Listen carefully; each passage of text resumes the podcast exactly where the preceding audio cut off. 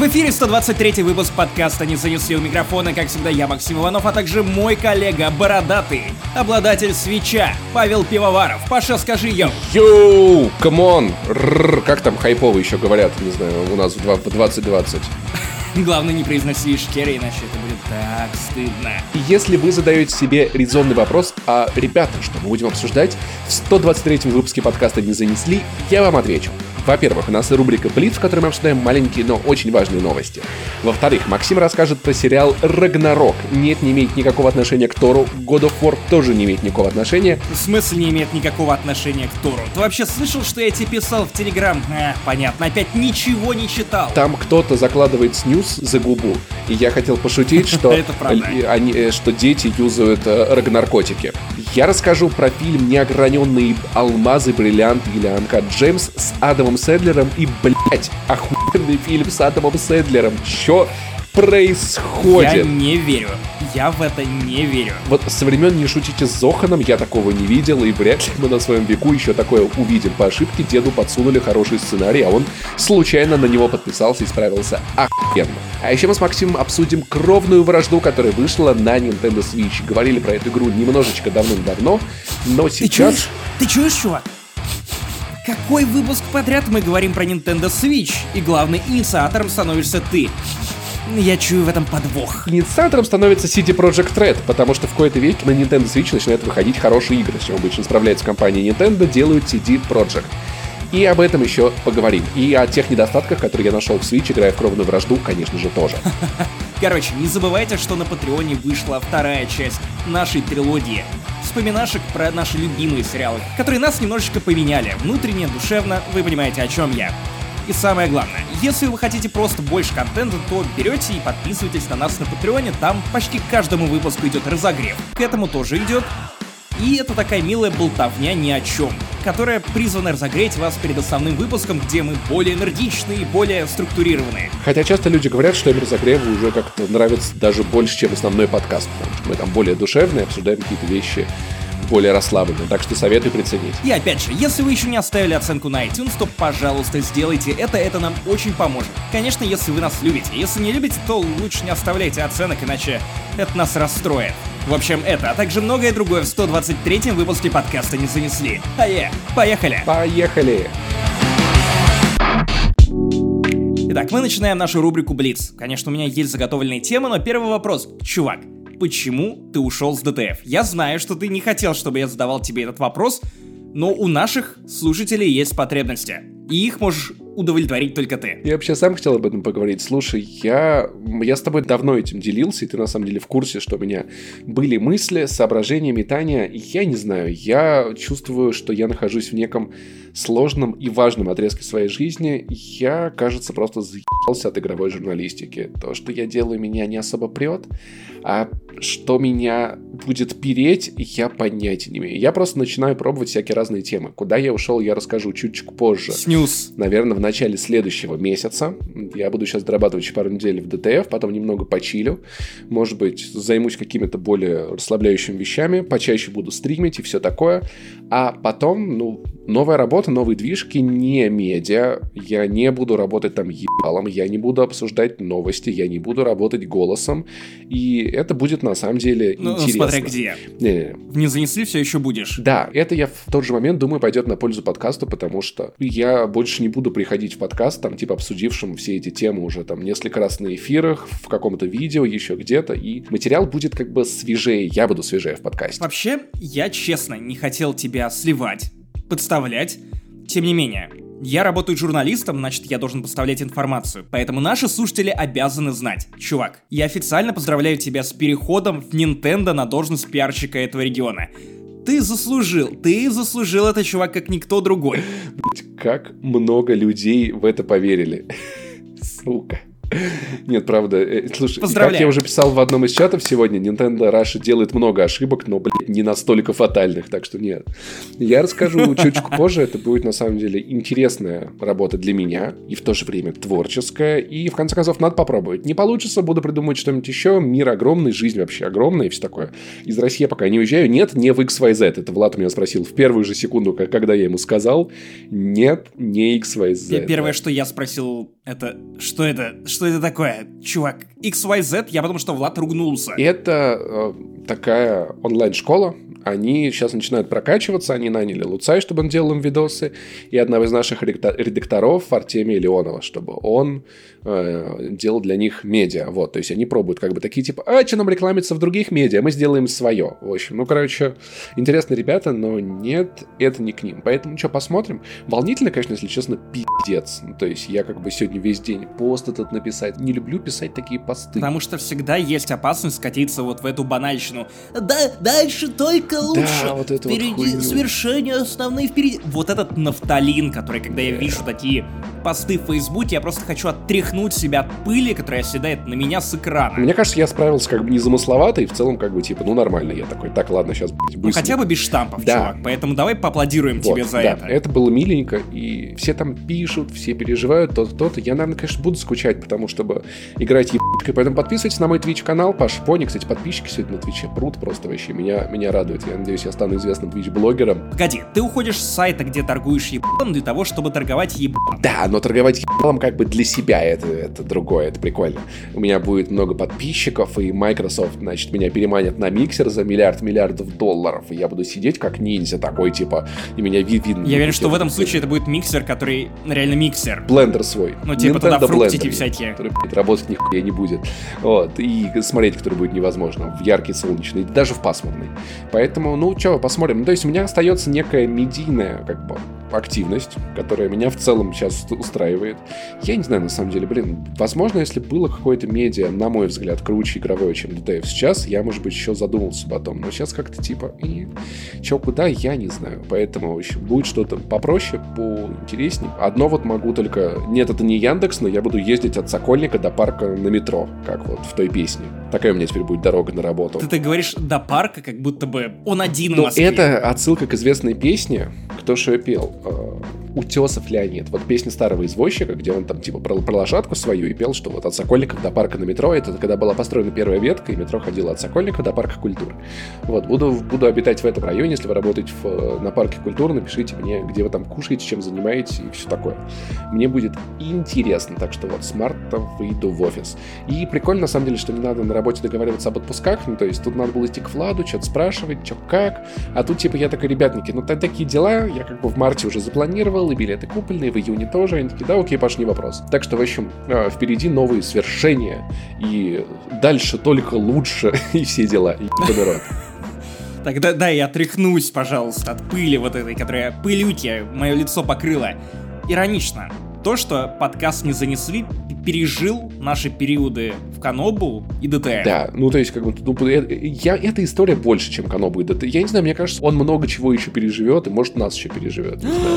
Блять, когда-нибудь сделают ремейк. О боже, нет, ебаный Дисней все Пусть купит. меня играет Петров. Кстати, если бы Саша Петров вышел на Twitch, то он бы не смог играть ебучкой. В кино он тоже не может. Ну и от одного громкого ухода мы переходим к другому, менее значимому для индустрии, тем не менее, не можем про это не поговорить. Итак, Дэн Хаузер, легендарный сооснователь Rockstar, сценарист, ведущий сценарист, между прочим, на сериях Red Dead Redemption, наши с тобой любимые, а также Grand Theft Auto 5. Например, он там верховодил, писал сценарии уходит после длительного отпуска. Что думаешь? На самом деле мало кто знает, но на самом деле э, Дэн Хаузер уходит из компании Rockstar специально, чтобы занять место стримера на, на ДТФ. Не слишком банальная шутка. На самом деле, на самом на деле, самом на самом деле, он хочешь... уходит на место пиарщика российской Nintendo. На самом деле, он уходит из, э, чтобы со своим братом Сэмом Хаузером э, спасти их отца из ада. Сэм... Нет, там был Сэм и Дин, а это Сэм и Дэн. К тому же, к тому же, я сейчас разобью твою шутку окончательно, потому что как раз Сэм Хаузер остается на своем месте. И он никуда не уходит. Отдельно Rockstar об этом объявила. Блин, ты прикинь, когда Дэн Хаузер приходит на работу в хорошем настроении, все коллеги такие, добрый Дэн, добрый Дэн, такие типа...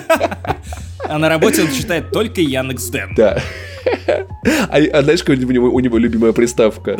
Дэнди. Дэнди. Боевое искусство он учит только для того, чтобы получать Дэны. Знаешь, он настолько жадный, что больше всего любит Денги.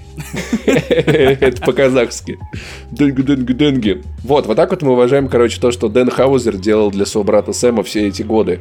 Кстати, блин, прикинь, вот, и вот их отец такой, ебаный рот, вы, блядь, выпустили GTA 5, а я здесь в ебаном аду сижу, вы нам нахуй можете уже заняться тем, чтобы спасти меня от ебучего сатаны. Они такие, Кто не понял, это шутка про сверхъестественно, на самом деле Паша хотел услышать Carry on my way. Блять, сука. Ладно, я пожалею тебя. Давай обсудим саму новость, потому что для индустрии это важнейшее событие. Не так много рок-звезд заметь, рок-звезд, рок-стар в нашей индустрии, чтобы мы могли просто пройти мимо того, что Дэн Хаузер говорит, э, алоха лебедерч, вот это все, машет ручкой в камеру. Алоха и лебедерч. Типа, не обсудили. Слушай, я на самом деле не знаю, скажется ли это сильно разработки, потому что компания Rockstar за- достаточно закрытая компания. И хуй его знает на самом деле, будет ли вообще у них шестая GTA или будет когда. Да, конечно насколько, же будет. Насколько э, Дэн в последний, ну, вообще в целом, насколько глубоко он погружался. Он был ведущим писателем, сценаристом на Red Dead Redemption 2 и GTA 5. Достаточно глубоко, чувак. Да, в том-то и дело. Смотри, что если за все это время он обучил столько крутых людей, что они сейчас еще лучше, чем он справится со, со следующей GTA, и это в целом никак не скажется на, на игре. В этом точно есть доля правды, потому что, разумеется, я не говорю о том, что только один Дэн Хаузер писал GTA 5 и Red Dead Redemption 2. Сэм, да. Потому что там столько, мать его, диалогов, что ни один человек не сможет справиться. Да. Тем не менее, я думаю, что он был очень важной фигурой в этой команде, потому что я не знаю, братья Хаузеры это как братья Коэны. Я обожаю их истории, я понимаю все несовершенство их подхода к написанию сценария, разработки и прочее, прочее, прочее, потому что, например, можно легко доебаться до сценария GTA 5 или до сценария Max Payne 3, потому что в какой-то момент все эти игры в плане сценария начинают разваливаться. Тем не менее, я очень люблю их вот эту иронию, жесткую сатиру, и мне немного боязно за то, что дальше будет с Rockstar. Но при этом ты прав, это компания такого уровня, что, ну, вряд ли они просто после ухода одного человека начнут делать говно. Да. Ну и типа это как когда Брюс Трейли ушел из Naughty Dog после годового отпуска. Или второй чувак, кто из них ушел, я забыл. Там тоже было два чувака, ну, Дракман, которые... Дракман остался, поэтому ты про Брюса Да, Устрейли. Брюс Трейли ушел. Вот. После годичного отпуска он еще 4 месяца не ходил на работу, пока у него кто-то не спросил, слушай, а ты вообще придешь на работу? А он такой, нет, хуй сосите, я больше не вернусь, вы меня заебали. Поэтому, с другой стороны, я за Дэна рад. Ну, то есть, я полагаю, что он, наверное, может быть, отмучился, или, может быть, он нашел момент, в который он такой, я, кажется, сделал все, что хотел, все, что мог, а теперь он отправляется, не знаю, пить пиноколаду и играть в видеоигры на Nintendo Switch. Я не знаю, чем люди занимаются в отпуске. При этом я не могу не вспомнить тот самый скандал прошлогодний, по-моему, когда Кранчи, Rockstar он хвастался тем, что его сотрудники работали по 100 часов в неделю над Red Dead Redemption 2. И вот, возможно, я просто не помню чего-то. Возможно, у меня это выпало из головы, но спрашивал ли хоть кто-то, кто проводил расследование этого инцидента, этой истории в Rockstar, сколько сам Дэн Хаузер работал Возможно, он уходит, потому что он очень заебался. А может быть, он уходит, потому что он нихуя не делал. Он такой, знаете, так, я до этой недели пью пиноколаду, а вы пишете сценарий по 264 часа в сутки, блять. Хуй знает. Но великие игры, великая компания, но, правда, я думаю, что такие вещи, такие творческие перестановки в таких коммерческих коллективах, они не так сильно ощущаются, поэтому я не очень понимаю, почему все, все это, так много обсуждают. Классный чувак, давайте поставим ему памятник на GDC. Извините, уже я понимаю, что я не могу диктовать Дэну, тем более по-русски он не понимает, тем не менее, я очень надеюсь, что Дэн Хаузер пойдет делать инди. Я очень хочу в это верить, что его просто заебала неповоротливость Rockstar. Потому что каждая новая игра Rockstar должна быть некой вехой, чем-то незыблемым, переворачиванием игры и далее, далее, далее. Наверняка Дэна Хаузера утомили вот такие вот ожидания, когда каждый раз ты должен перепридумать себя заново. Надеюсь, что он просто хочет рассказывать какие-то более крутые, мелкие, необязательные истории, и мы, возможно, увидим GTA 1. Ну вот, в смысле, с видом сверху, Было бы но при этом, чтобы история там была вот как вот он привык. Возможно, более цельная. А может быть вообще не GTA, а может быть это будет, я не знаю, дейтинг-симулятор с фермерами, Disco но с 2. диалогами. Блин, на самом деле Disco Elysium 2 в его руках могла бы быть отличной. Наверное, наверное. Правда, там сложная детективная история, и это не совсем его профиль. Ладно, окей, но тем не менее они что-нибудь придумали бы с этими эстонскими ребятами из Зауми. Из Заум. Заум, хорошо. За что взялся, так и буду произносить. Переводится, кстати, как «от ума». Нихуя себе. Короче, Дэн, ты классный, очень жаль, что ты заставлял людей так много работать, тем не менее, игры, к которым ты прикладывал руку, руки, ноги, голову, письмо, я не знаю, свое... Пиписю.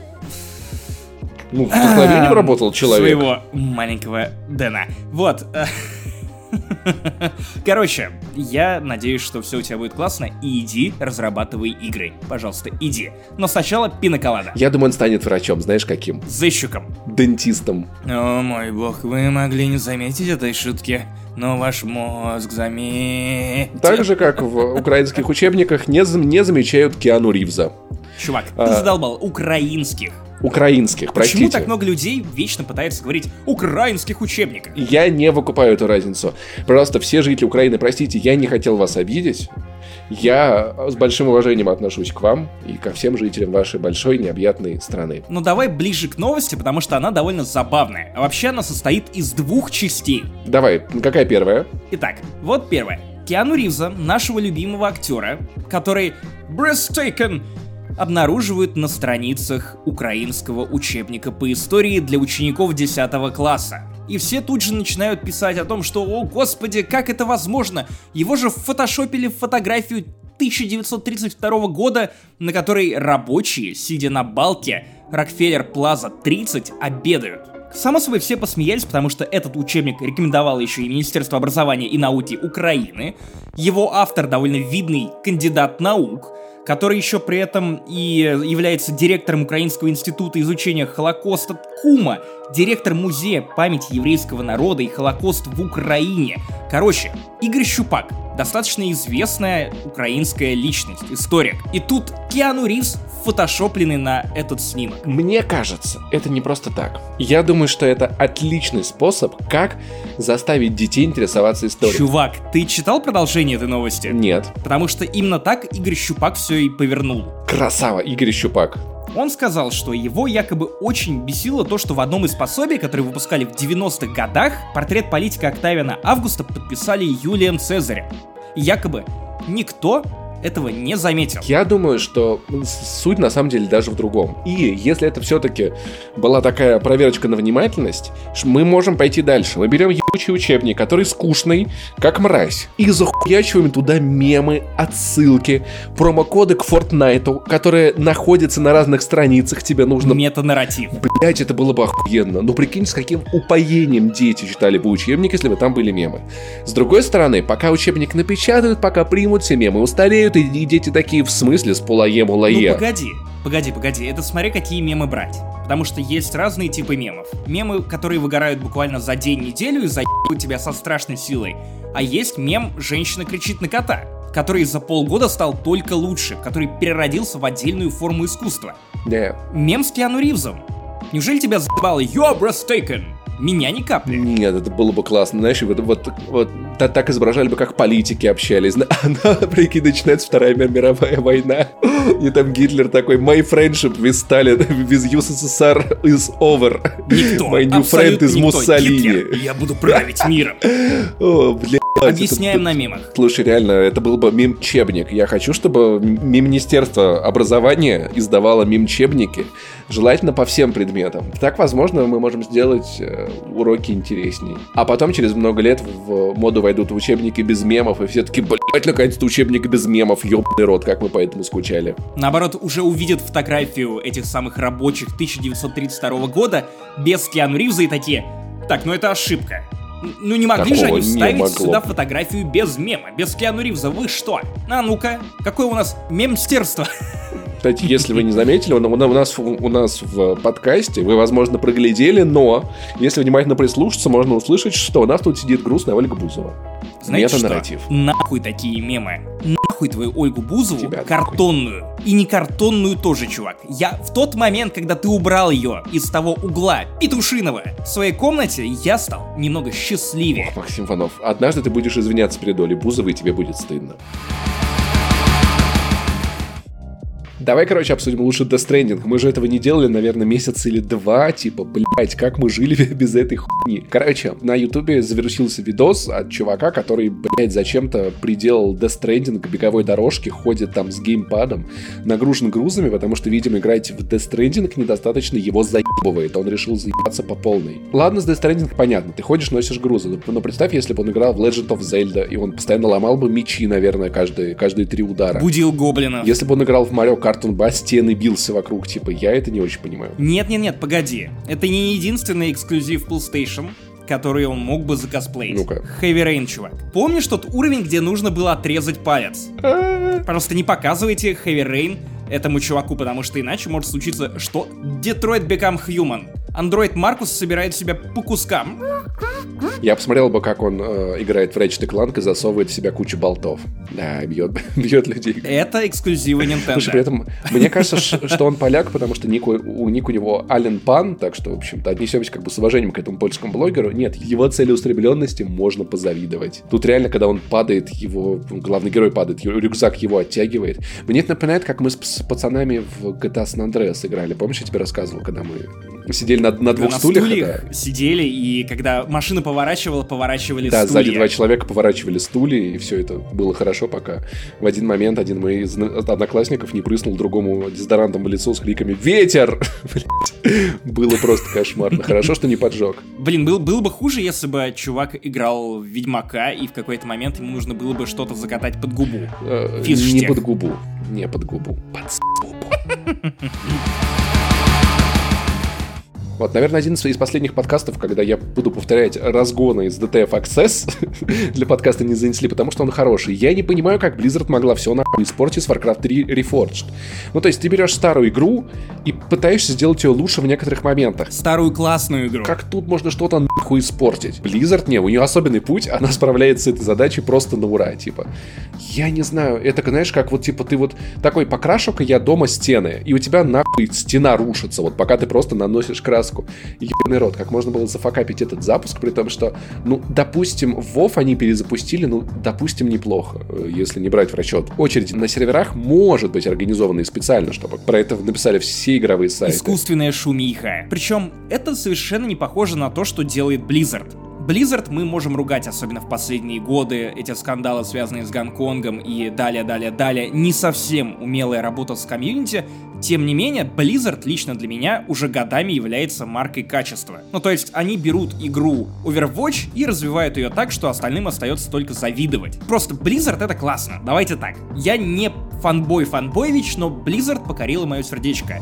Порт Diablo 3 на Nintendo Switch великолепный, один из лучших, которые просто бывали на этой консоли, выверенный до мельчайших деталей. Охуенно! Обычно все, к чему прикасается Blizzard, так или иначе оборачивается довольно классными играми портами. А тут одна из самых иконических, культурно важных игр, ну, образующих этот жанр для них самих, для игроков, имеющая особый статус в куче-куче стран, которая породила доту. И в итоге вы нанимаете каких-то левых чуваков, которые делают вам меню на движке хрома, браузера хрома и все тормозит. Потом вы начинаете банить людей, которые пытаются оформить рефанды. Потом идете на попятный и начинаете возвращать деньги. Открываете отдельную страничку, на которую можно зайти и вернуть э, свои кровные назад. Зачем нужно было экономить на ремастере Варкрафта? Причем делать так, что если у тебя уже была куплена оригинальная игра, то ты больше не можешь запустить классическую версию наслаждайся говном. Слушай, при этом здесь вот очень подойдет наша старая пародия на Равшана и Джамшута, которые такие, а что ты, типа, я сделала?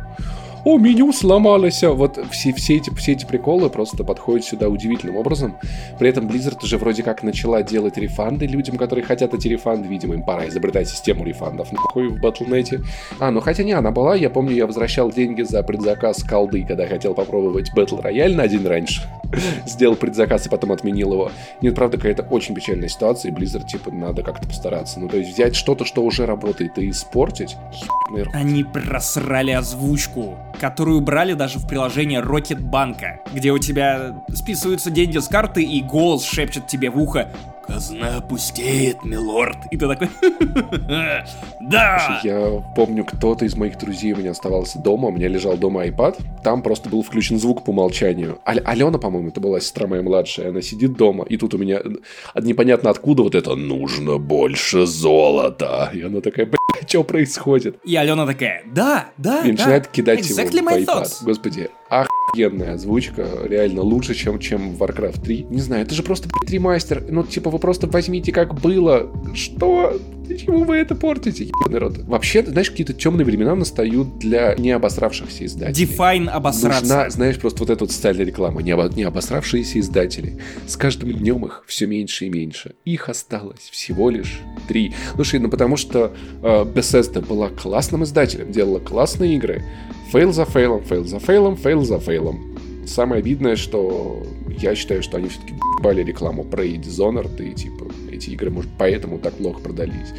Fallout 76, все на свете. Ну окей, Ubisoft, все понятно. Провальный запуск, да их много было, от Unity до недавнего Breakpoint. Warner Brothers, например, порт на ПК Batman Arkham Knight.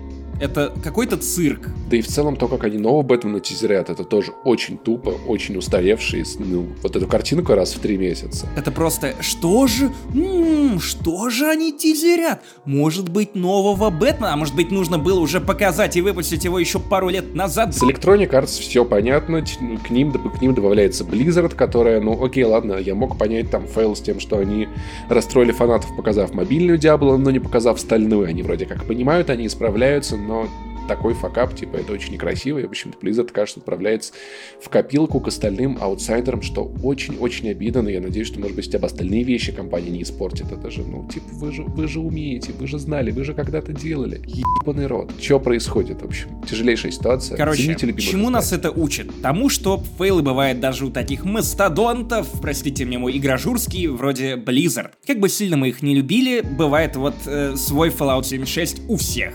Надеюсь, что они сделают выводы и больше не дадут повториться этому дерьму, потому что в последнее время с пиаром у Blizzard очень и очень плохо, начиная от Diablo Immortal и его анонса, и скорее реакции на этот анонс, который я не столько разделяю, потому что, ну окей, в итоге они все равно анонсировали Diablo 4. Люди просто получат и то, и другое и заканчивая, конечно, вот этим. Зато за Overwatch 2 и за то, как они помогают людям переезжать с первой части на вторую, вот за это респект. И если вы, как и я, любитель погнобить себя за всякие ошибки, провалы, переживать по, по поводу того, что вы обязательно облажаетесь, не бойтесь лажать. Ну, типа, это происходит даже с Blizzard, что вам спрашивать себя. Просто делайте. И не ошибается тот, кто ничего не делает. Глубоко. И мы возвращаемся к рубрике «Максим Иванов смотрит разные сериалы на Netflix, которых никто не слышал и рассказывает вам о них». Я уже рекомендовал Dead to Me, uh, How to Sell Drugs Online Fast и Мариану рекомендовал. Кстати, если вы пропустили по какой-то причине Мариану, непременно нагоните классный французский хоррор. Тьму я тоже рекомендовал, но тьма у нас получила некую популярность. Так вот, мой любимый жанр в последний год — это европейские сериалы, которые выходят на Netflix. Netflix в какой-то момент начал давать бабла европейским странам и такие, а давай ты что-нибудь снимешь, и ты что-нибудь снимешь, и ты снимешь, и ты, и ты, и ты, а потом посмотрим, что из этого будет иметь успех. По такому принципу вышла немецкая тьма, по такому принципу вышла Мариана, французская, и вот теперь сериал Рагнарок, норвежский. Кстати, я пробовал смотреть индийский Typewriter, которые вроде как индийские, очень странные дела, мне вообще не зашло, но вот другие сериалы вполне-вполне неплохие. Так вот, что ты слышал про Рагнарок? А, ничего, кроме того, что ты такой, блядь, надо посмотреть. Я такой, я хуй знаю. А, ну и про то, что а, Локи вернется, что-то там волк какой-то будет, всех расхуячит, мы все умрем. Вот такое я слышал про Рагнарок. Это имеет какое-то отношение? Да, это имеет отношение. Короче, это внезапно необычная подростковая драма, которая прячется в супергеройский сериал. Но не голливудский супергеройский, поэтому я, я вижу, ты уже напрягся, что опять работа, опять супергерои, как э, в Warcraft е третьем. Нет, чувак, тут все-таки немного взгляд другой. В общем, семья норвежцев жила какое-то время в норвежском маленьком городке. Пока все логично. Эдда. Эдда? Уже говорящее название. А потом, после смерти отца, они свалили. А потом, к началу действия сериала, они вернулись обратно в этот городок, потому что им, насколько я понял, перепала хата бабушкина. И они такие, почему бы и нет, плюс у мамы работа. вроде как. И они возвращаются туда, два брата, мама, и один из братьев становится Тором. Mm-hmm. Ну, то есть, по крайней мере, в первых эпизодах это не проговаривается напрямую, но при этом, разумеется, каждая серия начинается с цитаты, в которой тебе объясняют часть этой норвежской мифологии, и плюс, ну, блин, это настолько очевидно, что главный герой получает свою силу от молнии, mm-hmm. и он литерально замеряет собственную силу, кидая вдаль молоток. Как далеко он может его кинуть. И это довольно интересно, потому что это не настолько он the nose супергеройский сериал. Ну, в смысле, тут гораздо большую роль играют персонажи, их отношения между собой. Плюс э, некая социальная драма. Вот прям как, как школа Гай Германики. Только разыгранная в городке норвежском, маленьком. Кстати, наверное, это первый норвежский городок, европейский, в сериалах показанный, которому ты прям, ну, не завидуешь. Потому что даже вот какую-то глушь из э, Марианы французскую тебе показывают, и такой, вау, атмосферно, хотел бы там жить? Чё они все пытаются оттуда выехать? Там же классно. Или вот эти ребята из How to Sell Drugs Online Fest тоже живут просто в деревне, городе мечты. Но при этом весь сюжет строится вокруг того, что главные герои хотят оттуда срулить. Эти главные герои тоже хотят срулить из этой маленькой Эдды, но тут хотя бы понятно, потому что, ну, нет ничего. Весь город загрязняет компания промышленная, которая пришла в этот город, и по факту весь город живет за счет этой промышленной компании, которой управляют люди, которые по какой-то необъяснимой причине не стареют и при этом не вызывают совершенно никакой симпатии. Похоже на владельцев компании Disney, да? Тип того. Тип того. Кстати, тоже владеет Тором. Или на одного президента, который тоже почему-то не стареет. Это разные президенты. Ну да, ну да. Я думал, ты первый, кто пошутит об этом. Я подводил. Уж ты, уж это человек, который отрицает существование Финляндии, должен об этом Финляндия. знать. Так вот. Главный герой знакомится с новыми одноклассниками, Часть из них, конечно, мудаки. Кстати, в эту школу ходят в том числе и дети тех самых э, высокопоставленных чиновников, которые рулят этим самым заводом, которые не стареют. И они, разумеется, все красавчики просто. Вот выглядит так, что норвежская богиня и бог ступили на эту землю и одарили своим присутствием жалких смертных. Поэтому ты уже должен понимать, к чему я клоню и в чем будет конфликт этого сериала. Еп. Так вот, главный герой встречает одноклассницу, которая сюрприз эко-активистка. А, ну да, окей. Угу. Мой вариант был интереснее. Она ведет блог на ютюбе, где ловит местную рыбу, потрошит ее на камеру и такая «Этой рыбе пизда!» И я такой «Да, имеет смысл, этой рыбе пизда!»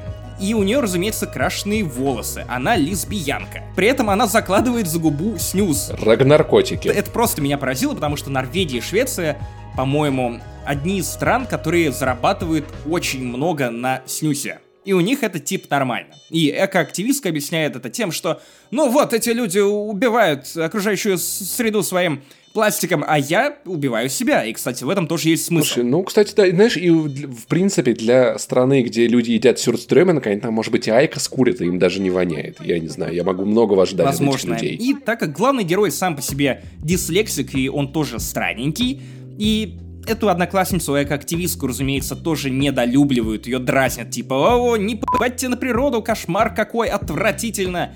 Иди помолись на Грету!» И, в общем, все начинает разруливаться вокруг извините за спойлер, смерти этой самой одноклассницы, которая становится близкой для главного героя. Это в какой серии? Это в конце первой серии. Там всего 6 эпизодов, все развивается, начиная ровно с этой точки. То есть первая серия довольно долго запрягает, а дальше вот события уже начинают развиваться. Главный герой тут же обнаруживает свои суперспособности, понимает, что что-то тут не то, что, вероятно, эти самые странные нестареющие люди, которых мать главного героя помнит молодыми, тоже замешаны в том, что происходит в этом городе, в этом странном заводе, потому что эта экоактивистка задалбывала владельцев этого экозавода.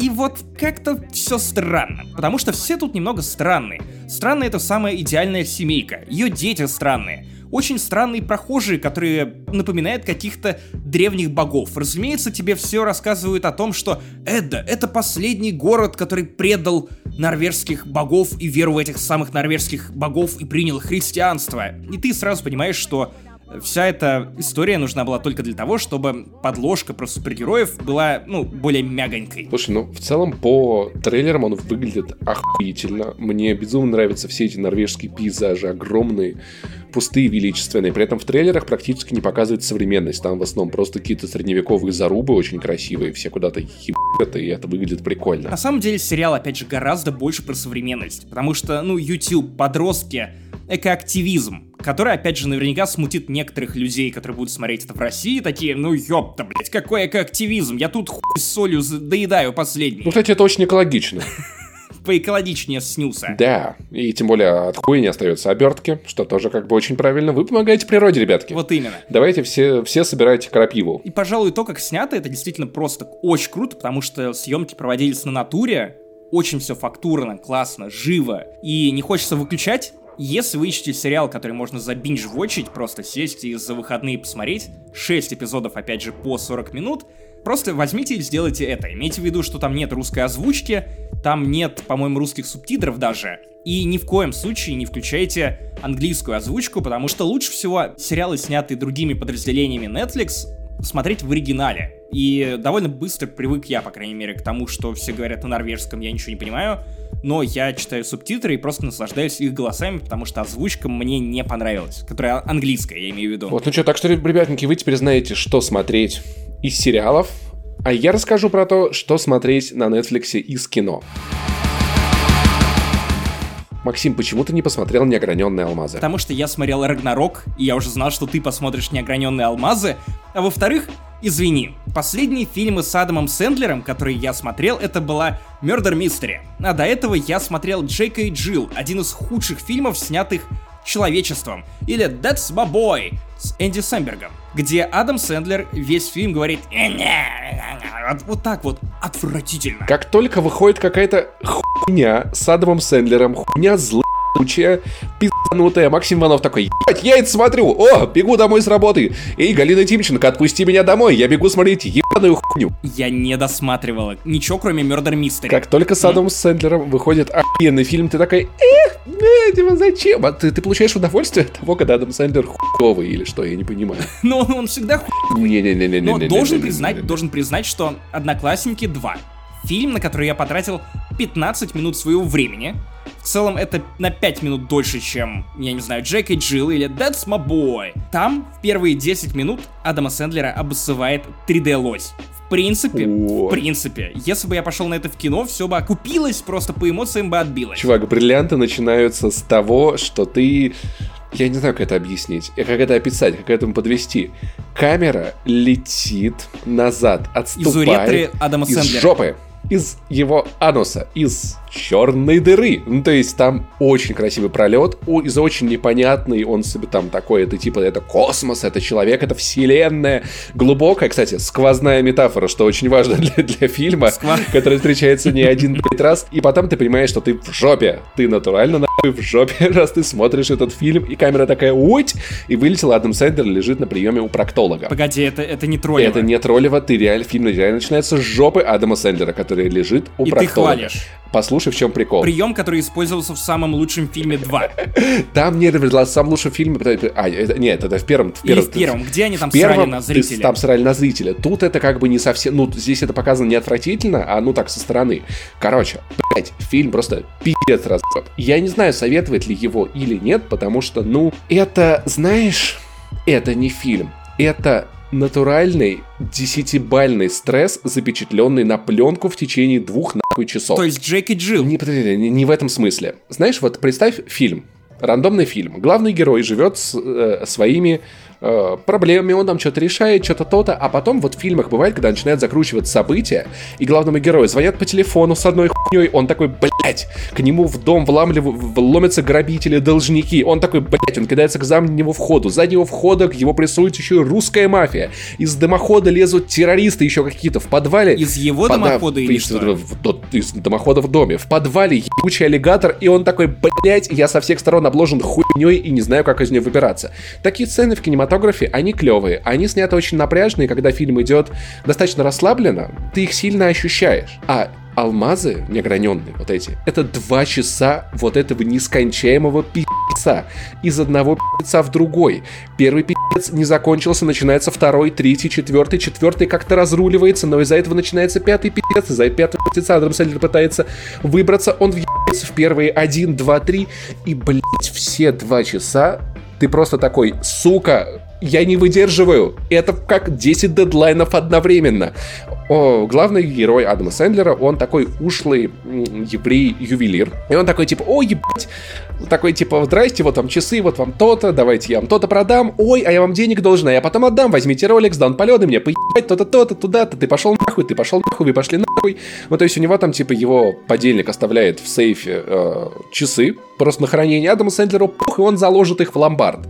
Он получит деньги в кои-то веке, нахуй, чтобы отдать их мафии, и поставит их на скачки, на баскетбол, на что, блять, угодно. Ну, хотя бы не как в криминальном чтиве, где мы все знаем, как хранились часы. Да. Но, знаешь, вот ощущение, будто Адам Сэндлер просто все часы мира носит в своей жопе, он настолько напряжен. У него идет по брак, у него идут по отношения с любовницей, идут по отношения с детьми, с кредиторами, с коллегами, со всеми нахуй.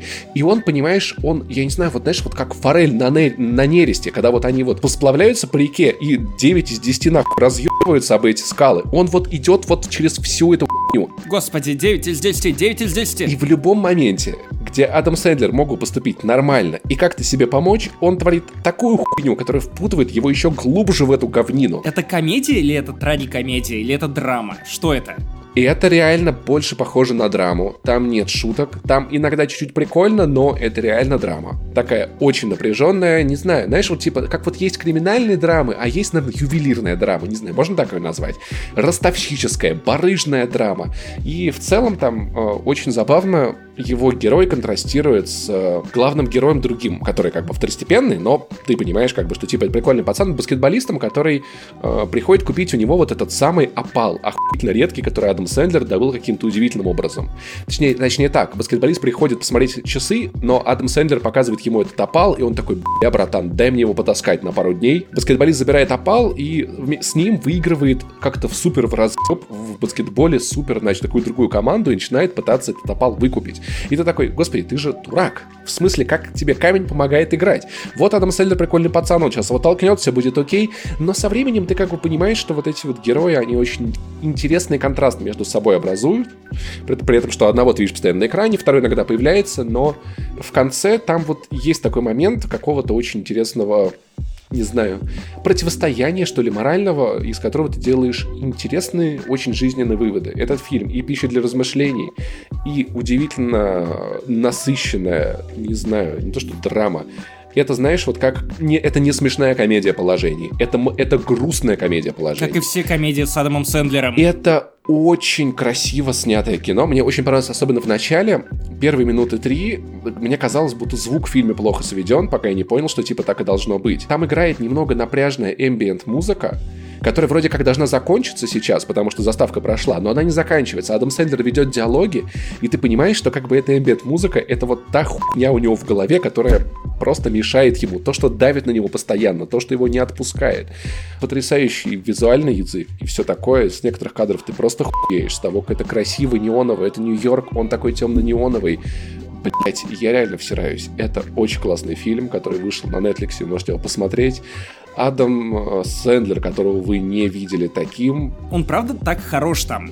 Да, ты реально ему... Ну, то есть у меня... Я видел его в куче фильмов, но я совершенно забыл обо всем, что видел когда-либо. Я видел в нем вот его героя, которого он живет. Я сопереживал ему, я ненавидел его, и безумно органично он вписался в роль вот этого мудилы. Есть ли там 3D-лось? Это важно. Ни одного 3D-лося, только вылет из кишки Адама Сэндлера. Блять, ну...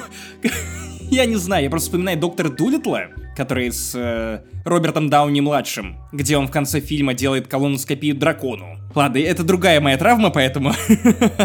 Вот ты же посмотришь его как-нибудь, да, обязательно? Хорошо, да, мы конечно, Все, Максим смотрит доктора Дулитла. В какой-то веке вот. фильм с Адамом Сэндлером, на который стоит обратить внимание. Мне кажется, что это настолько оксюмарон, самоуничтожающийся, что он просто обязан соприкоснуться с прекрасным. А именно, вот, у ретро э, Адама Сэндлера. Не уретрой, а жопой. Я очень-очень-очень все-таки рекомендую вам быть осторожным с просмотром, потому что это кино вас не расслабит, это кино вас не развеселит.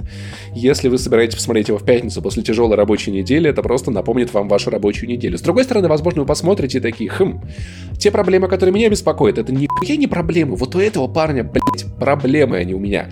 Поэтому в какой-то степени это может помочь, но, в общем, это бесконечный дедлайн, который доставляет мучение главному герою, и если вы ему сопереживаете, если вы достаточно эмпатичны, то и вам тоже напряжно, неуютно, но, блядь, Адам Сендер, как-то, я не знаю, такое ощущение, как будто он просто согласился на это кино, не, смо... не смотря сценарий. Он такой, опять какая-нибудь хуйня, а потом такой снимается и такой, блядь, кажется, это выйдет хороший фильм. А, Играть сука. надо, блядь, как за***то, а? Сука, надо было, чтобы опять лось обоссывал. В общем, вы меня поняли, дик советую, но очень осторожно, потом, может быть, не знаю, грустненько, уютно, некомфортно. Очень. И в кои-то веке мы с Максимом вместе поиграли в какую-то видеоигру и будем рассказывать про видеоигру, блять, вместе, обсуждать ее, а не то, как мы ее обсуждаем. боже мой, невероятно. Последний раз такое было в Death Stranding, но в разные моменты мы в это играли. Да, ты рассказывал в подкасте, когда я в нее еще не играл, потом я в нее уже играл. Короче, кровная вражда вышла совершенно внезапно, без объявления войны, что в целом сим- символично, потому что так делает Нильфгард на Nintendo Switch. Кстати, важный момент, за год до этого CD Projekt Red при этом говорила, что никогда, никогда эта игра не выйдет на Nintendo Switch, и тут бац, без анонса, без утечек, сразу выход в Nintendo eShop. И удивительно, что это игра, которая, мне кажется, прям самое место на портативных устройствах. Я безумно ждал ее на iOS, и это мой дис в сторону Apple, я не понимаю. У этой компании миллиарды, блять, миллиардов долларов. Их можно было бы спокойно занести за Into the Breach для Apple Arcade, за Кровную Вражду для Apple Arcade. Эти игры не выходили на Android, они могут стать эксклюзивами Apple, они могут хорошо заработать от этой подписки. Подписка обогатится кучей видеоигр. То, что игры выходят на Nintendo Switch, для Apple это не проблема, они не видят в этом конкуренции. Почему не обогатить свой сервис реально клевыми играми, я хуй знаю. Я в итоге ждал и первый, и второй на iPad, но в итоге дождался Nintendo Switch. И на самом деле это очень классно. Я все еще отложил в долгий ящик все эти э, AAA и Astral Chain и Luigi Mansion 2, потому что меня в какой-то веке Luigi's Mansion 3. 3, 3, простите. Меня в какой-то веке заебало Into the Bridge, я открыл предпоследних мехов, они оказались хуёсными, и я такой, э, наверное, мне заебала эта игра. И переключился на кровную вражду. Я играл в нее в Варшаве на пресс-ивенте. А, я чуть-чуть пробовал играть в нее на компе, но все-таки это такая игра, в которую нудновато играть сидя вот так вот за статичным устройством, будь то консоль или комп. Более того, обычно мы рекомендуем вам играть с удобством на консоли перед большим телеком. И вот год назад мне выдали ключ на Xbox One X, э, который активировал кровную вражду на моей консоли. Я поиграл в это часа два перед большим телеком и понял, что нет, нет, нет, нет, нет, нет, нет, нет, нет, нет, нет, нет, нет, нет, это не игра для...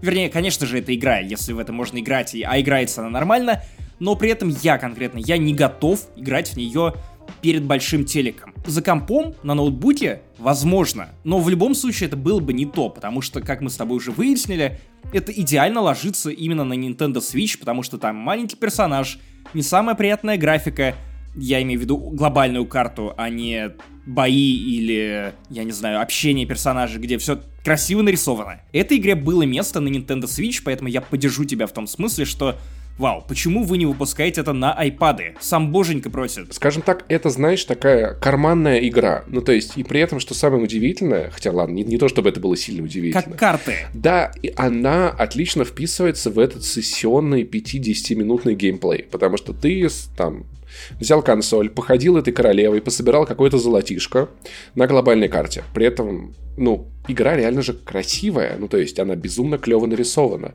Классные локации, интересный сюжет. Ты, ты походил 5-10 минут, началась битва, ты такой, окей, я доиграю позже.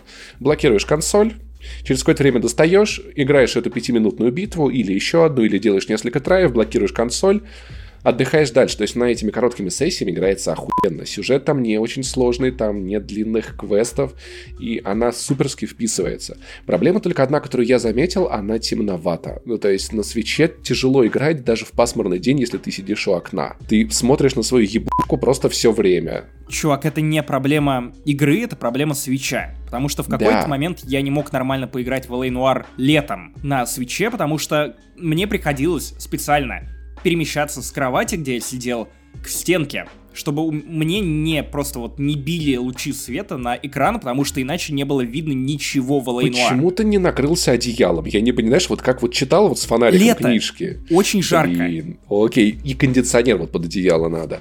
Но в целом игра выглядит и ощущается классно. Меня только, знаешь, немного заебывает все-таки обилие анимаций. Во время битвы их такое количество, что просто ты не понимаешь, куда тебе смотреть. Вот, то есть, мне кажется, в хорошей карточной игре анимации как-то они должны быть меньше, не знаю, что ли, по количеству эффектов. Когда тут, тут ход врага происходит, если у врага отрядов 10 на карте, ты вообще не въебаешь, что происходит. Даже карточную игру можно сделать кинематографичной. Вот состояние индустрии в 2020 году. Короче, я выкладываю карту, я такой, типа, сейчас я вот этому схожу в ебучку. Такой, паум, стрелой. Такой, следующий ход. И тут такой... Я такой, блядь, что происходит, что происходит, что происходит, что происходит? Просто выложи побольше карт на стол, отъебитесь от меня, я не понимаю, я не выкупаю, что вы все делаете, нахуй, а закрываю глаза. Открываю глаза, у меня нет половины армии, я такой, окей, сейчас я кого-нибудь выложу, все будет в порядке. Но в целом, поиграв в нее, я прошел всю первую карту, часов 8 я провел в игре. Залез под каждый куст, нашел все ебучие сундуки, прокачал все, что можно было у королевы, все, значит, как можно больше украшений. Мне нравится то, что у нее специальные карты, называются украшения, ты можешь вешать их на нее, брать их побольше.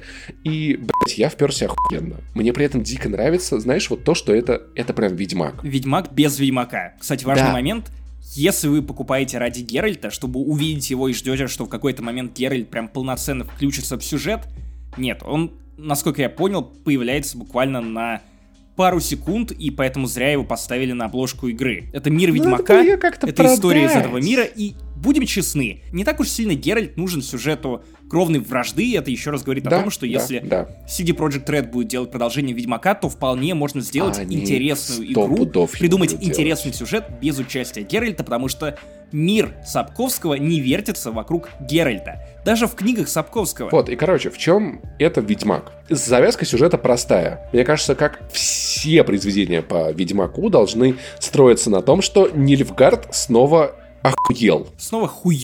Да, ты включаешь там Ведьмака. Окей, первые две игры без этого обошлись. Третья игра. Нильфгар сейчас всех разъебет. Ты включаешь сериал про, про Ведьмака. Нильфгар сейчас всех разъебет. Ты запускаешь игру по миру Ведьмака. Нильфгар сейчас всех разъебет. Ты такой, блять, они вообще ничему не учатся. Я не понимаю. Да кто такой этот ваш Милфград?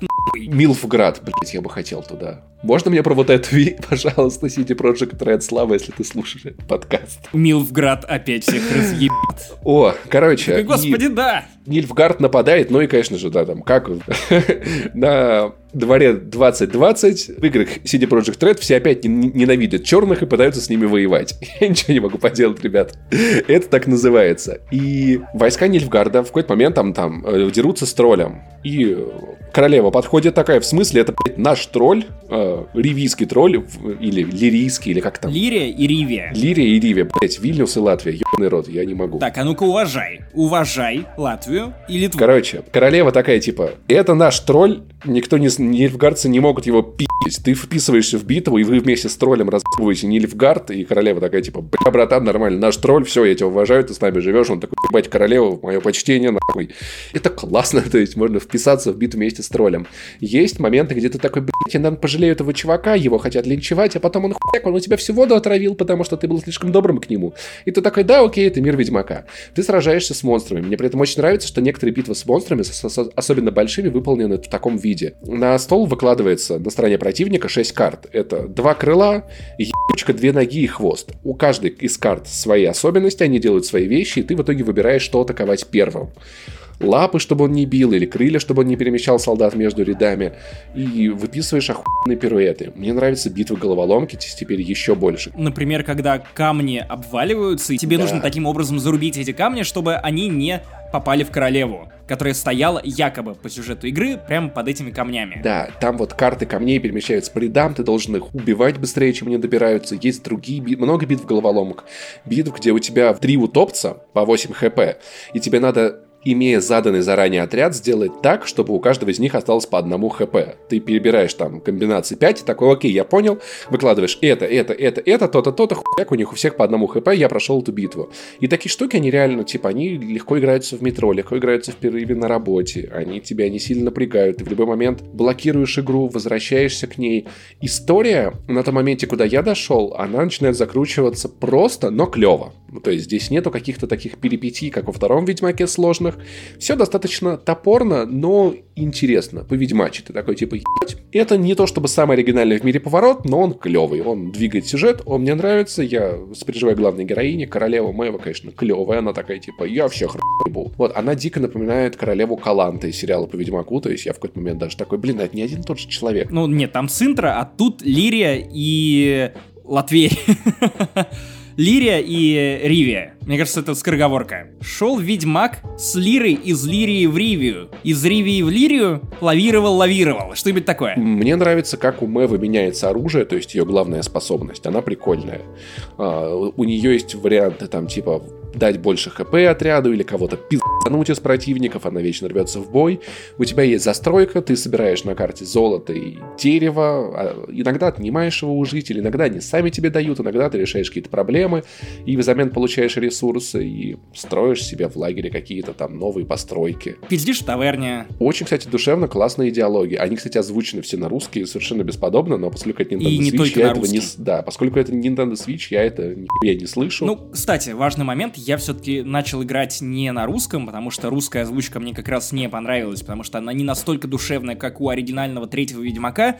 Если мне не изменяет память, то там даже не матерятся на русском. Я не вслушивался. Вот, и это немножко не то. При этом, когда ты включаешь оригинальную английскую озвучку, она вот ровно такая, какой ты ее запомнил по третьему Ведьмаку. Такое темное фэнтези, довольно напряженное. Мне это нравится. И ты смотришь на этот мир, знаешь, уже не по Ведьмаче. То есть, ты когда я играл за Геральта, я такой, о, краснолюды, они прикольные. Скайтаэли прикольные, со всеми можно договориться, со всеми подружиться. Ведьмак очень удобная для этой вселенной э, точка зрения, потому что он как бы со всеми ни с кем одновременно. Когда ты королева Лири и Риви, наверное, так делать уже не очень правильно на самом деле, потому что Скайтейли на тебя нападают, краснолюды тебя не очень любят, и, в общем-то, люди тебя многие не любят, а ото всех ждешь всякое говно, и частенько его получаешь, если ты недостаточно мстительный. Да и тролль может быть не врагом, а другом. Да, ну, типа, сражение с чудовищами все-таки классное, поэтому я в нее залипаю прямо вот в таком формате с большим-большим удовольствием. И вот кроме того, что, типа, иногда в, ми в битвах мне не очень понятны условия, поэтому кое-где я все-таки лез, смотрел, смотрел прохождение и такой, а, так эта карта еще это может, потому что описаний много, открываются они долго. Блин, кстати, я думаю, что это я туповат, потому что я довольно часто встреваю. Потому что, прямо скажем, я не лучший игрок в Гвинт. Я игнорировал Гвинт именно в третьей части Ведьмака, потому что, ну, мне казалось, что эта игра предлагает мне гораздо больше способов э, знатно угореть, и раскладывание карт для меня не было чем-то привлекательным. Я выиграл все турниры. Но в кровной вражде наоборот, когда у тебя это становится главной механикой, на которую уже потом нанизывают сюжет, путешествия, исследования мира и прочее, прочее, прочее, вот тогда давайте поговорим. И то, к сожалению, я довольно долго играл в Берсерк. Это такая настольная игра, русская Magic the Gathering. Очень нравилась она мне в свое время. Я играл, ну, года три, наверное. С друзьями или около того там. Покупал бустеры, было угарно. И вот я ловлю себе на мысли, что я не всегда понимаю правила работа Гвинта в кровной вражде, потому что на фоне третьей части их усложнили. Да. И понятно, почему усложнили, потому что, ну, все-таки ты не можешь взять э, стандартный классический Гвинт из третьего Ведьмака, перенести его как отдельную механику, сделать его отдельной сущностью, которая занимает место на твоей Nintendo Switch или консолях с ПК, и ожидать, что все будет работать так же. Нет, разумеется, все усложнили, и вот на твой взгляд, эти усложнения, они пошли игре на пользу? Стало ли тебе разнообразнее, или ты все равно любишь более простой Гвинт из третьего Ведьмака. На самом деле здесь появилось очень много... Вариативности. Да, которые позволяют лучше раскрывать ее как самостоятельную игру. Здесь есть охуенные сюжетные бои, и их прям много. Тебе дают иногда заданный набор карт, появляются карты с совершенно новыми свойствами, которых ты не ожидаешь. Например, там какой-нибудь персонаж, который такой пройдоха, у него появляется свойство, он рандомно выбирает одну из трех своих особенностей, использует ее каждый вход. Или кого-то похилить, или кого-то атаковать. Есть много новых взаимодействий, которые позволяют построить более прикольные сюжетные миссии, но в плане порога входа он тут есть, и он ощутимый. Может быть, если вы не очень играли в карточные игры, и тем более в Гвинт в Ведьмаке, наверное, стоит ставить легкий уровень сложности, потому что я некоторые вещи уже знаю, как, как действуют. С другой стороны, кое-что они, они упростили. То есть я теперь меньше смотрю на общую сумму очков в ряде, и больше обращаю внимание на то, что именно делают карты. То есть, если в Ведьмаке ты много смотрел на цифры, здесь ты очень много стараешься убивать противника. И это мне напомнил Берсерк. Я не играл в Magic the Gathering, но как раз когда ты смотришь на скиллы, на то, что умеют карты, и как нужно их грамотно разложить по рядам, чтобы они, например, призывали дополнительные отряды, и ты становился сильнее. Или ты хилял кого-то, или наоборот усиливал кого-то, наличием определенной карты, это всегда такая головоломка на поле, когда тебе нужно очень правильно сыграть и предугадать действия противника или грамотно от него отбиться. И здесь еще вот у героев в оригинальной, в Гвинте, в третьем Ведьмаке, была способность, там вот была карта полководца, она использовалась один раз за игру, по-моему, она имела какую-то способность. Здесь Мэва может раз в 4 или 3 хода ебануть кого-то своим мечом. Ну, как в героях. Да, или усилить кого-то своим мечом, или еще что-то сделать, в зависимости от того, какое оружие у вас выбрано. И вот там тонкость в том, что ты, во-первых, делаешь фактически действия, там, плюс 4 хп, например, кому-нибудь. Силы, плюс 4 силы. В этот момент еще активируется приказ, и карты, у которых есть способность приказ, например, они увеличивают силу или рандомно по кому-то стреляют. В тот же момент, если у противников есть реакция на использование приказа, их карты будут увеличивать силу или стрелять еще и в твоих. И в итоге одно твое действие может привести к тому, что карт 8-9, в лучшем случае 1-2 на поле боя срабатывают. И эту хуйню надо еще попробовать просчитать. И в итоге, честно говоря, я больше играю в кровную вражду не как вот в такую просчитанную игру. Я такой, сейчас какая-то хуйня произойдет, надеюсь, она пойдет мне на пользу. Просто такой пиздых и такой, теперь мы будем как-то с этим жить и что-то с этим делать.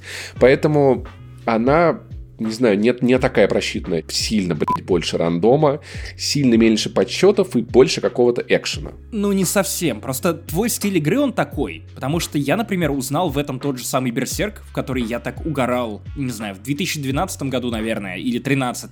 И где тебе тоже нужно было учитывать все эти приказы. Разумеется, там был аналог приказов в Берсерке, и есть, по-моему, игра здравствует до сих пор. Вот. И тут очень похожая структура. Тебе просто нужно держать в голове то, что умеют твои карты, и пытаться складывать из этого пазл.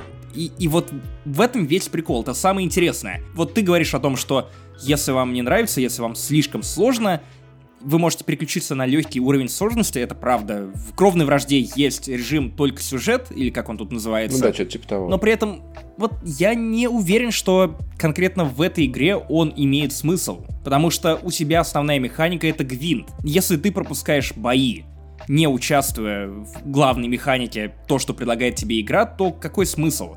Остаются не самые интересные исследования, остается сюжет, который прикольный, но опять же он прикольный, потому что это дополнение карточной игре. CD Projekt Red настолько ебались в хорошем смысле этого слова, что они даже карточную игру просто так не могут выпустить. Им нужно обязательно наворотить на нее сверху тысячу человека часов, да сделать что-то масштабное, безумное, все перевернуть, чтобы все опять снова показывали на CD Project Red и такие типа, ебать, вот это уровень, так надо делать. Там так и было, они же сначала хотели сделать как бы сюжетку в игре Гвинт, которая карточная онлайновая, а потом они такие, блять, мы можем сделать большую сюжетную игру. Как я понял, этот эксперимент не увенчался успехом, компания недовольна продажами. Ну, так получилось. Но да, действительно, ты видишь, сколько они прорабатывали, ну, эти локации. Эта карта, она кажется простой, но вот эти вот пейзажи, когда появляются по сюжету, ты такой, блять, это клево. Диалоги, все это нарисовать. Есть анимированные даже ролики. Озвучить. Которых тоже немало. Озвучить, прописать этот текст, прописать эти маленькие квесты, типа ебаный рот. Это прям вот реально. Взяли простую вещь и накрутили на нее столько всего сверху, как CD Projekt умеет. Блин, я до сих пор горжусь этой шуткой из, э, из названия своего превью-видео, что это типа Ведьмак от мира карточных игр. И тут я вспоминаю, знаешь, вот, что мне нравится битва головоломок, любимое, что я обожал в Hearthstone, когда я уже перестал играть в соревновательную игру, пытаться сражаться с кем-то. Когда выходили дополнения, где тебе давали какую-то заданную колоду, ты играл против компьютера, проходил подземелья, они были охуенные, ты не особо парился на тем, правильно ли ты собрал сетап, кого надо было брать больше, кого меньше. Тебе просто давали условия такие, давай в них ебешь. И мне было бись. Кровная вражда мне напоминает именно вот эти вот похождения по пещерам из Hearthstone где, да, тебе надо собирать колоды, но ты не так много внимания этому уделяешь. И мне кажется, что на легком все-таки битвы должны остаться, просто стать еще проще. Ну, на легком, на самом легком тебе просто предлагают пропустить эту битву. Ты можешь этого не делать и пытаться снова и снова, Разумеется, это только твой выбор, тем не менее, я не вижу в этом большого смысла, потому что все же гвинт это главное блюдо. Так что я могу всем дико посоветовать. 1300 рублей на свече это недорого для игр на свече. И в целом классная цена, это красиво, это Ведьмак, которым вы его любите, пусть и без Геральта. Это клевый фэнтезийный мир. Это интересная история. Я не зашел далеко, но вот я помню, что наш редактор, который на ДТФ писал обзор игры, он говорил, что типа, бля, сюжет просто охуенный, там чем дальше, тем пиже. Я пока зашел не очень далеко, только прошел там часов 8, но мне уже интересно. Это интересные бои, очень клево поставленные, головоломки и глобальная карта, по которой очень приятно шарапиться. Но, конечно, я первым делом, наверное, лучше было бы прокачивать способность в мастерской, где ты строишь. Способность пол- получать. Я, кстати, так и, так и делал. Я думал, я прокачивать по-хорошему надо бы, наверное, возможность получать деньги за каждую битву в первую очередь. Но я постарался все ресурсы вкачать в то, чтобы королева быстрее, блять, ходила по ебучей карте, потому что она бесит. Ну, кстати, в, в этом есть смысл. Она так медленно шляется, ты такой, да ебаный народ, ну можно как-то уже двигаться. Она как Невский в фильмах Невского. Ходьба, ходьба. И, и мне кажется, может быть, я, я хотел бы, чтобы графика была проще, но 60 FPS были в игре, потому что, по-моему, для карточных игр это сильно решает, когда ты прям вот хорошо... Я не знаю, чувак, я не знаю, потому что для меня, конечно, вот это твое требование 60 FPS и не меньше, для меня это как не жили хорошо, а нехуй и начинать. Поэтому игра красивая. Остановимся на этом. Hearthstone очень красиво выглядит на 60, но Кровная Вражда безумно клево нарисована. Я выражаю дикий респект всем, кто это делал. Это очень классно. Я знаю, нас слушают и CD Projekt Red. Факт. Да, чуваки, респект, потому что, ну, кто, если не вы? Серьезно, я рад, что у меня появилась Nintendo Switch в этот момент. Что я, я играю в Кровную Вражду, в какой-то веке я могу это все позакрывать для себя. Возможно, кстати, CD Project Red выпустила Кровную Вражду на Switch только потому, что тебе подарили Switch. Mm, и да. они такие в офисе... Они пранканули, выпускайте Кракена, и в этот момент просто в Nintendo eShop выкатывают кровную вражду, чтобы ты не соскочил. Мы ждали этого дерьма веками. Когда мне пришла рассылка от CD Project Red, я такой, типа, ну, я так обычно раньше не делал, я что-то стеснялся, а сейчас я такой, да бля, мне надо ключ. Я прям написал пиарщице, типа, слушай, такое дело, мне тут Switch подарили, а давай в подкасте расскажу. Мне так интересно, то-то, то-то, то-то, то-то. И я такой, э? Она такая, хуяк, тут же высла ключик. Я такой, бля, это заебато. Вы поняли наш совет, если вы пропустили эту игру, как и мы, когда она выходила для больших устройств, то хороший вариант наверстать. Это неплохой порт, и это очень удобная карманная игра, которой, возможно, вам не хватало. Все лучше, чем Ведьмак на Switch. И, ребята, наша традиционная рубрика «Мы общаемся с подписчиками». Это важно и интересно, поэтому не переключайтесь. Первое способ, наверное, самый важный для нас. И это донаты, которые вы можете нам скидывать. Это тоже интересная интеракция. Помнишь того чувака, который закидывал нам 10 баксов и просил разбанить на Патреоне? Так, ну-ка. А ты сказал то, что еще 10 он разбанит. Данром отправил 10 долларов и пишет, да вы охуели. Ладно, ребятки, моя любовь к вам сильнее денег. Спешл для Максима, вот сердечко с флагом Латвии. И там а, смайлик Lesbian Pride. А, короче. Ладно, лично, лично разбаню, разбаню и даже пришлю в ответ сердечко с флагом Латвии. Ты только, пожалуйста, пожалуйста, пожалуйста, не бань теперь людей в ожидании того, что они будут закидывать нам деньги за разбан. Мы так не Погоди, делаем. Погоди, это неплохая схема. Да, ну окей, ладно, в виде исключения, возможно, вот такая промо-акция, Интересно, от подкаста не занесли. Данром, спасибо. Эти деньги пойдут на поддержку подкаста и на твой На наше ЧСВ. Ну просто веди себя клево. Ну ты чё, это же... Это наш Patreon супер ламповый. Это очень-очень важно. Вот. А еще раз в месяц мы зачитываем имена людей, которые заносят нам от 7 долларов и больше, потому что это наш почетный список поддержавших нас. Начну его я. Давай. Данром, спасибо за подписку. Вот. И в этот раз все озвученные в этом списке призываются в армию Ривии, будут сражаться вместе с королевой Мэвой, помогать ей э, бить черных, потому что они совсем Так вот, осторожно, потому что кто-то же это нарежет, да. и потом ты будешь извиняться Прям перед как всеми. перед Нильфгардом. Ми- ми- я... Милфградцами. Я, пожалуйста. Милфград, посол Милфграда отправил ноту протеста. Стон протеста. Вот. И начнем с нашей э, колдуньи Ирины. Дальше в лучнике у нас идут Степан Степанов, Роберт Маккейн, Владислав Панфилов, Никита Шилов, Джек Рамзи, Григорий Яфа, Алексей Золотов, Геннадий Естратов, Гена будет нас танком, это важно. ТБД. Вы все большие, большие молодцы. Пехота, регулярная армия, это Ниорн, Андрей Фролов. Андрей Фролов будет шпионом. Он будет узнавать инсайды из, э, из стана врага, внедряться в их ряды. Илья Ермолов, Алексей Калентьев, Коррозия, Егор Флексоид, Артем Костельнюк. Артем тоже, кстати, будет шпионом, это важно. Коррозию, а коррозию отправим на танки вражеские, потому что м-м, пусть ржавеют. Броня Нильфгардская пусть ржавеет. Евгений Звягин, Гриша Рожков, Валентайн Валдес, Алексей Телегин, Константин Келемен, Амбивален, Сергей Кучин, Сергей и Илья. Всех вышеперечисленных мы просим явиться в призывные пункты Ривии, Ливии, Лирии, объединенные. Ливии? Да куда угодно. Ребят, пожалуйста, приходите, будем вместе пить врагов и сделаем этот край великим снова, север объединится. Большое вам спасибо за ваше участие. Ваши жизни пойдут на пользу империи. Пожалуйста, не вырезайте эти слова из контекста, потому что иначе Пашу ждет крах карьеры. А, ах, да, да. Да, да, уже... Ты, ты уже уволен. Поебать. В смысле, не уволен, а уволился. Да. А тут подумают, что Nintendo Russia тебя уже скинула с должности пиарщика Nintendo. Меня возьмут только в Nintendo Парашу, да. Главным хуящиком. И ваши отзывы в iTunes, которые нам очень важны и очень помогают. Чептрикс пишет подкаст «Пушка 5 звезд». Мега харизма, топовый контент. Не занесли, как будто это я в своих детских мечтах. Спасибо вам, Алексей Крик. Бля, души, брат. Интересно, почему в детских? Потому что это пишет ребенок или... Что мы делали в твоих детских мечтах? Вот главный вопрос. Да, это... Мы как Фредди Крюгеры. Очень скользкая дорожка. Next 1504, почему-то в заголовке у него э, Куш 1504, ставит 5 звезд и пишет «Остановитесь, перестаньте ужас. Сначала вы рассказывали об играх, сериалах и фильмах, да так, что невозможно было не слушать, а теперь еще и за путешествия взялись. Просто топчик, мое сердечко отдано вам.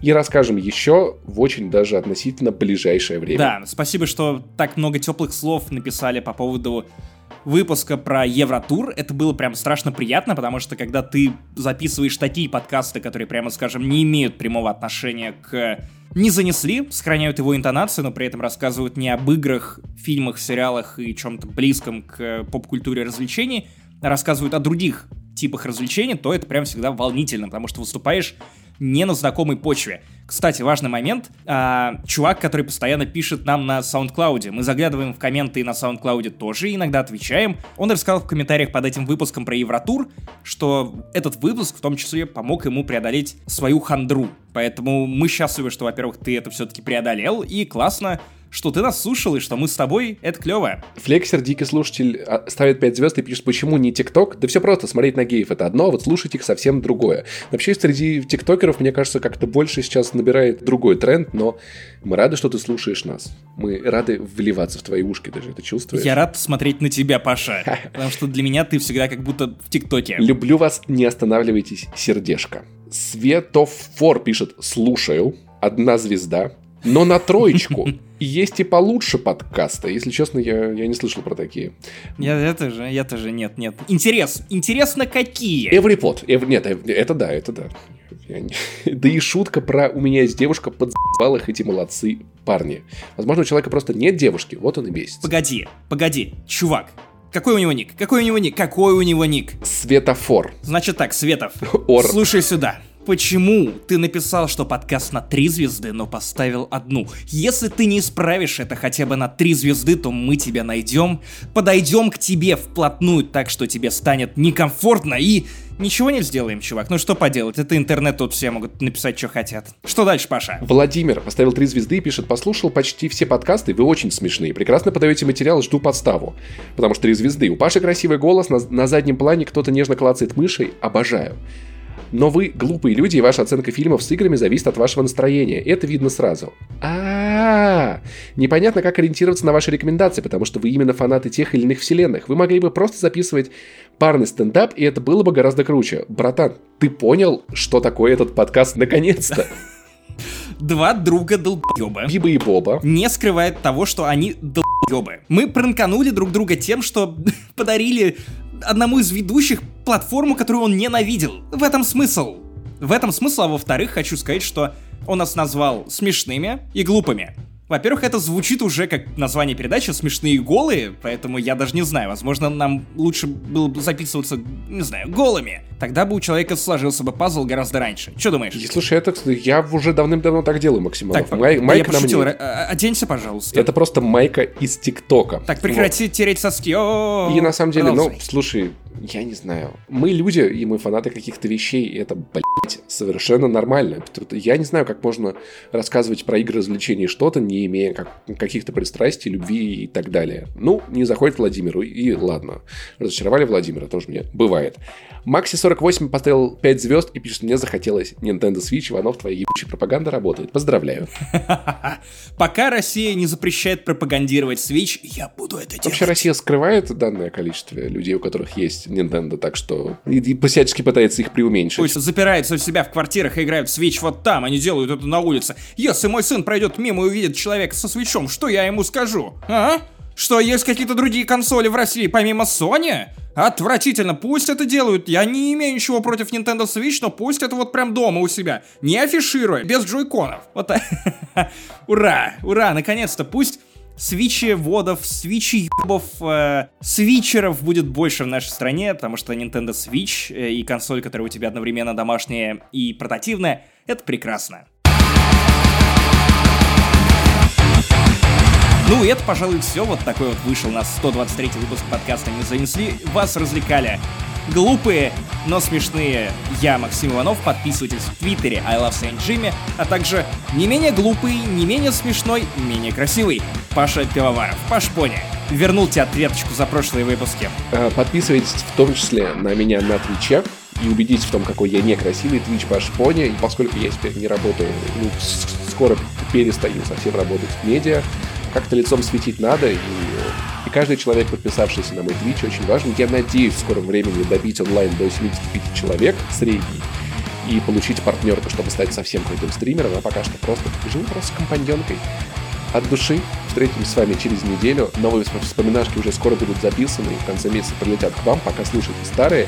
И пока. Заходите на Patreon и в iTunes. Короче, везде, везде, везде подсылаем вам любовь, нежность во все ваши интересные части. Я не знаю, как это лучше обернуть. Короче, пока. Сердечки шлю.